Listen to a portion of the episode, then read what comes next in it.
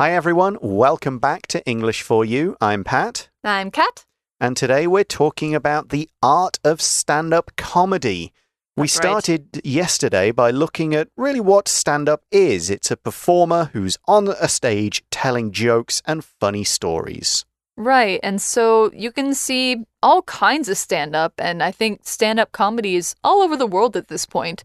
Um, there's people doing it in all sorts of places. And it can be done in small clubs. You could see famous comedians touring in large arenas, things like that. But where did it start?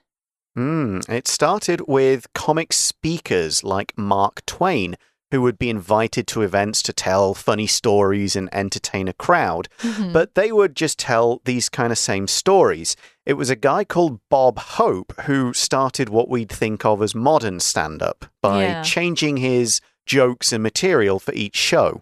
Okay. And so he was able to get material from things like gossip and daily news, things like that.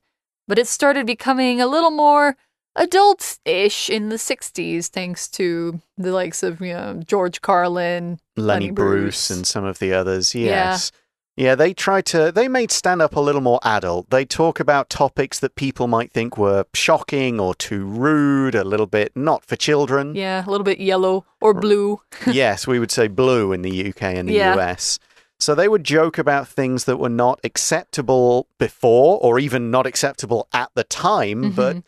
Kind of protected in like, this is a comedy show, we can do this, uh, and the right of free speech lets you do it and make jokes about it. That's true. And I think even today, there are certain things that can only be really frankly talked about if you are talking about it in the context of a joke. hmm hmm Yeah, so it is a way to get across a, a message or something you feel without, you know, really offending too many people. hmm So, this focus on adult material gave birth to what we think of as modern stand up, where there are a lot more dirty jokes. Um, not all, as Kat said, there are clean comics, there are dirty comics. So, Mhm. but we often think if you go to a stand up show, you might get a few naughty jokes.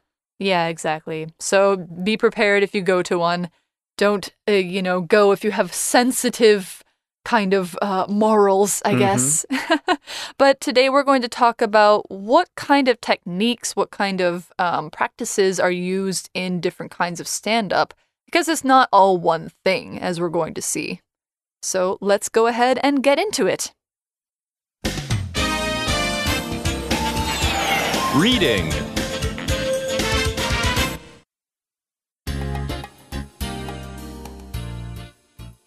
The Art of Stand Up Comedy.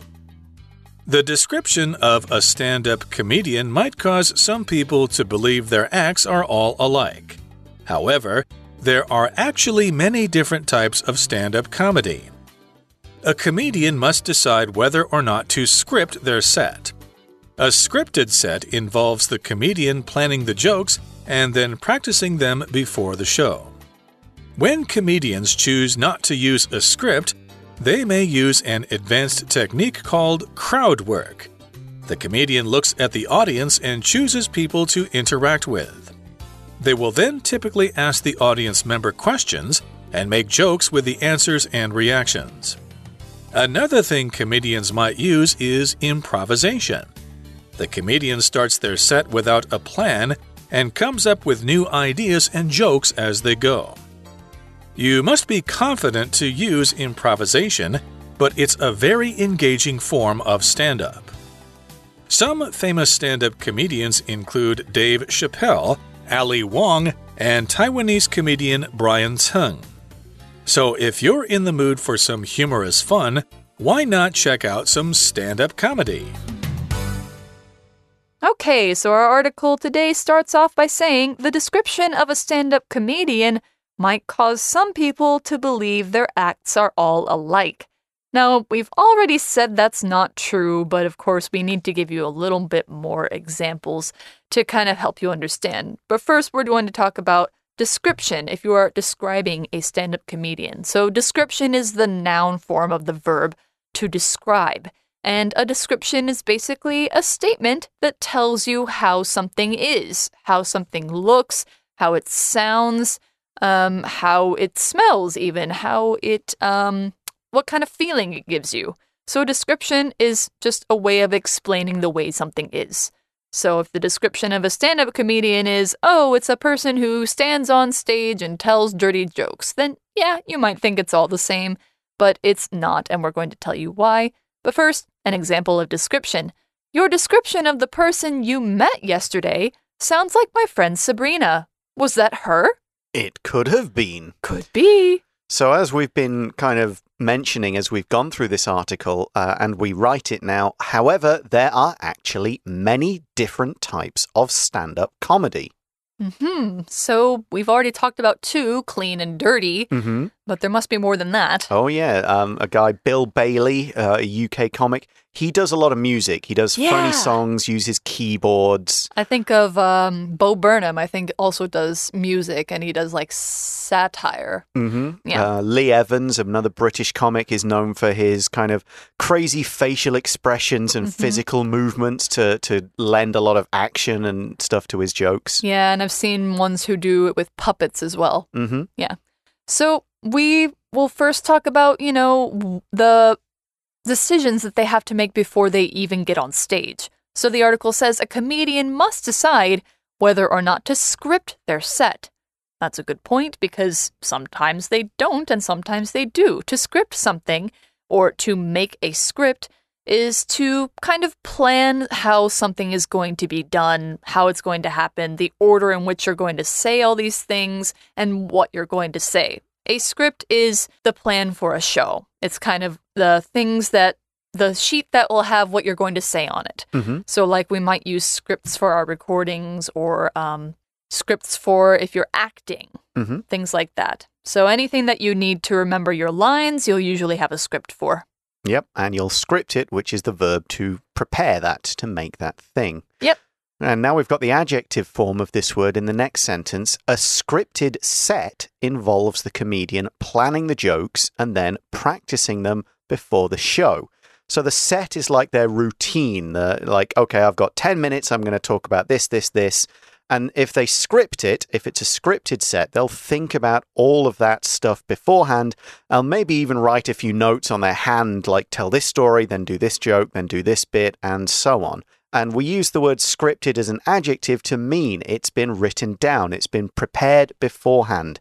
So it could be a scripted show. The things you see on TV are scripted shows. Yeah. Could be a scripted joke. You know that story. You know how you're going to tell it. It could be a moment in a live broadcast, like we've scripted, we're going to go now to this guy and he's going to give some kind of performance. It's, we all know it's going to happen. Professional wrestling is scripted. Mhm. Like it may look as though it's chaos, but actually they all know what's going to happen, when it's going to happen, Yep. who's going to do this thing when. It's not just scripted, it's choreographed, Oh, which yeah. is kind of like a script for a dance. hmm All right. To script a set involves the comedian planning jokes. So to involve means to kind of require something as a needed part of it. So if you have a scripted set, it means you have to plan out your jokes, you have to practice them. You have to make sure that you know what you're doing before you go on stage. That's what it involves. So to say something involves something, it means that second thing is needed for it. Mhm. But they don't have to do this. No. Okay, they don't have to plan out all their stories. And we see in the article when comedians choose not to use a script, they may use an advanced technique called crowd work. Oh, that sounds so hard. Mm. Well, I mean, when I've seen comedians, you can tell they're usually doing a bit of both. They've got some scripted jokes and Yeah. stories that they will tell, but they'll also, like I mentioned in yesterday's chat question, oh, they've found out they've got some British people in this audience in America. So Mhm. let's tell a few quick, funny stories and make a few jokes about British people. Those weren't scripted. They didn't plan those, but they'll just use what they know to come up with some funny lines Mhm. about British people. And sometimes they can even script the crowd. Like they can lead them to say something and then be like, I got you. Yeah, and I'll here's the response. And so here we see script as a noun. Kat's kind of mentioned this. It's the written words used for a performance or the pl- pre-planned something that someone is expected to do. Like if you're having a meeting, you could say, "Oh, we've gone off script." That means the meeting's talking about something that's not on the agenda. You hadn't planned to talk about it. But if you just follow all the points in the meeting agenda, then the meeting is on script. Mm-hmm. So, when they're not choosing to use a script, they are using something called crowd work, and this is a technique in comedy. Now, I mentioned in the beginning we're going to talk about techniques. Scripting is a technique, but crowd work is also a technique. So, technique is a way of doing something by using a special skill or some special knowledge. So, crowd work is not easy. It's something that you have to learn how to do, um, something you have to have confidence in order to do. And so it's a special skill that you need to have. Technique can be talked about for any anything that requires, you know, some sort of skill that requires practice in order to get good at it. So, for an example, the singer for this band uses a special technique to make his voice sound deep and scary. Mm. Probably a metal singer. Oh, yeah. Yeah. Okay, so what is crowd work, though? Well, we kind of mention it in terms of uh, me and my friends getting told British jokes about. We see in the article the comedian looks at the audience and chooses people to interact with. Right. So, this is where the comic show, this com- comedy show, becomes not just one person, but several people interacting. To interact or interact with people is to have a sort of back and forth conversation, discussion, question answers where both sides contribute. It's not just the comedian telling stories, they're asking questions, and the answers they get will lead them to other funny jokes or remarks or things they can say. Yeah, exactly. I think a crowd work thing that I see often is they will pick somebody who's clearly there with their uh, husband, boyfriend, girlfriend, and they'll say, like, oh, did you drag them here or did they come willingly? That sort of thing. Exactly. Or, or if someone's got kind of interesting hair or a particular kind of clothing on or something like that, just Mhm. something you can. Or if someone looks really uncomfortable, then Yeah. you might go, okay, I'm going to make you, you More target." uncomfortable. Yes. yeah Okay, so they look for people to interact with, and they will then typically ask the audience member questions and make jokes with the answers and reactions. So, this means typically, which we've talked about before, a typical show is a normal show. So, typically, doing something means normally you will do this. Generally, this is what happens. This is what normally happens. It typically happens. Hmm. So you ask the audience member a question. Hey, where are you from? They give you an answer. And you go, okay, I can tell a few jokes about their hometown, people from Mhm. their part of the country, their part of the world, that kind of thing. Yeah. Okay, and they'll because the audience members will give them an answer or a reaction. Maybe the reaction is to be uncomfortable. Maybe it's to try and say something about the comedian. Mm, that peop- hecklers. yeah, people in the audience will say like, "Hey, you're not funny," and so. Yeah, and the uh, comedian, if they're good, will use that and turn that into a joke. They'll use the reaction because a reaction is something that is said or done as a response to something else. So thing A happens and thing B happens as a reaction to that. It's responding to it in some kind of way. For example, you could say, What was your reaction when you heard that Steve is quitting his job? I was shocked. Exactly. Not at all. All right. So the article goes on to say another technique, which uh, is familiar to a lot of people. Another thing comedians might use is improvisation. hmm So improvisation and or improv if you want to make it short is when you perform without preparing. Basically without preparing anything. Although sometimes you can go off of a very, you know, very small short script and then just talk off of that. Um, and it can basically be you are using the audience's reaction or you're using things in your environment or in your mind to make jokes on the spot. Hmm, there are there are two different things here. A, a stand-up comedian who's doing improvisation probably just has a quick look, maybe at the news, or thinks about what's been happening in the world, and just sort of makes things up off that. They think of funny stories, they talk about what's on their mind, but they do it in a funny way. Yeah. And kind of that's often when a comedian has a particular character in Mhm. mind. They don't actually stand up pretending to be themselves. They take on a sort of personality and then they'll tell a story or make it up. They won't really plan it. Improv comedy is a completely separate kind of thing where Mhm. you play games and create actually acted scenes. like the- groundlings. Yes, that can be funny, and, and that I've done a lot of on stage. Mm. Um, and that one, you you prepare the rules of the game, and but that's it. You everything else comes from your audience. yeah. that So you- basically, there is a foundation. Yeah, you you practice how to do the games and how to how to do things that create good scenes. Yeah, but you don't practice the scene itself. Yes, you don't learn any of the lines that you will say. Mhm. So, as the article explains, the comedian starts their set without a plan and comes up with new ideas and jokes as they go.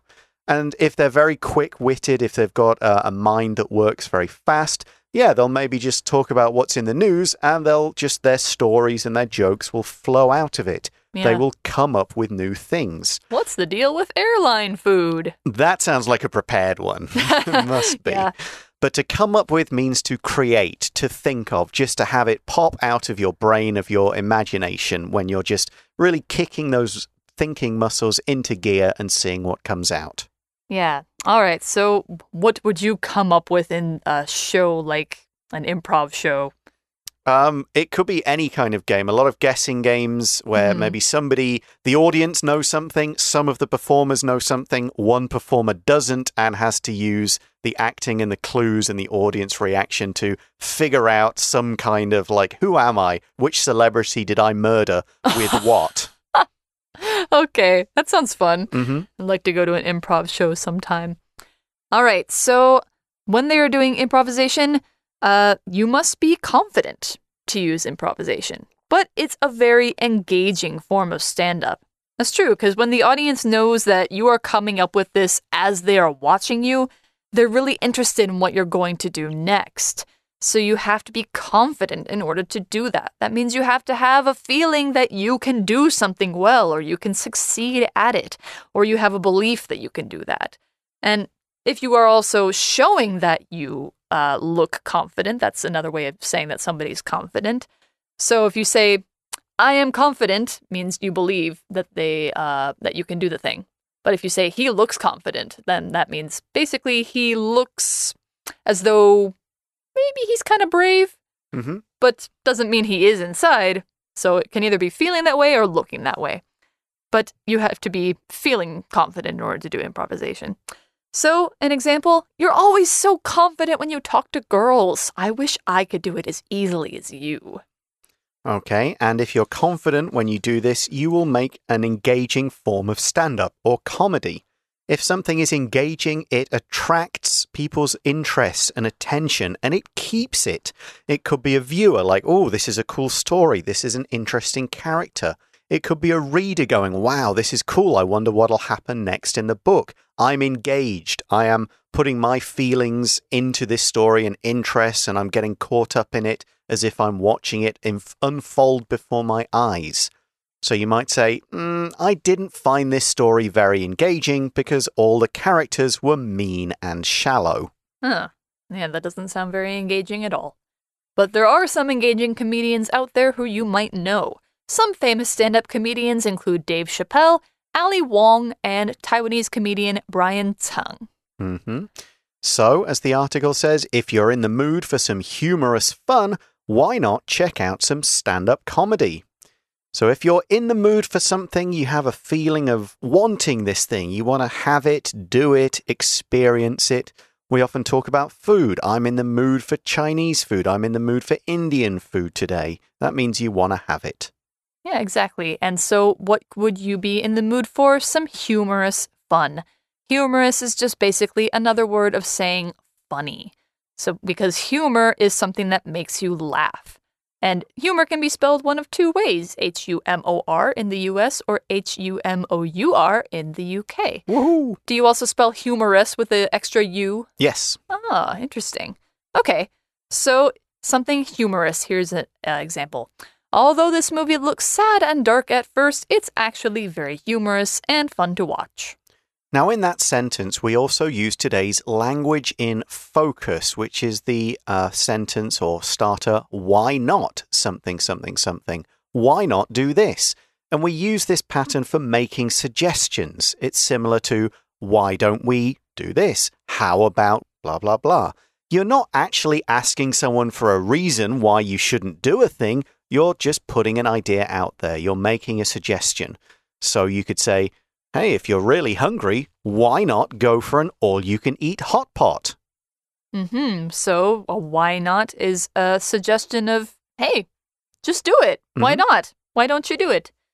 So, why not check out some stand up comedy? To check something out means to look at it that's uh, if it's attractive or interesting to you. So, like if I say to Pat, hey, check out that uh, movie poster over there, I'm telling him to look at it, and because I find it interesting, and I think he'll find it interesting too. If you say you're going to check out a stand up comedy show, maybe it's something you're not very familiar with, or maybe it's something that you just decided to go just a little while ago, but you are interested in it and you want to see it. Hmm. So, yeah, check out a stand up comedy show. It'll be a lot of fun. Agree. And that brings us to the end of the article. We've just got time for our For You Chat question. For you chat. So, today's question Who is the funniest person you know? Why do you think they are funny?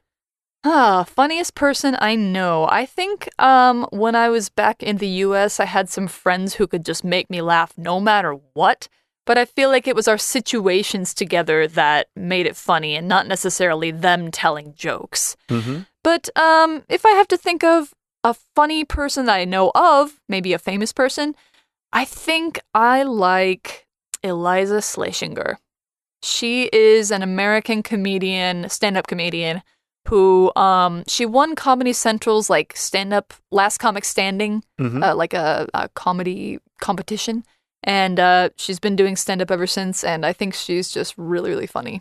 She does all these voices and weird imitations and stuff like that. Very, Mm-hmm. very funny. Um, I'm going to put my friend Charlie in here. Um, a guy I know, another British guy who lives in Taiwan. He Yeah. Has done stand up uh, a lot. He was with me in our improv comedy group. He does acting. He's done radio presenting, funny stuff. And the reason he's funny is he, he's extremely intelligent and Mhm. extremely quick. Uh, His Mm. just his wit will quickly get onto something and tell jokes.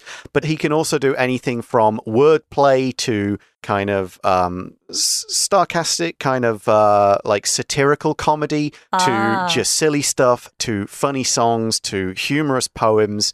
He's just got a real gift for different forms of humor.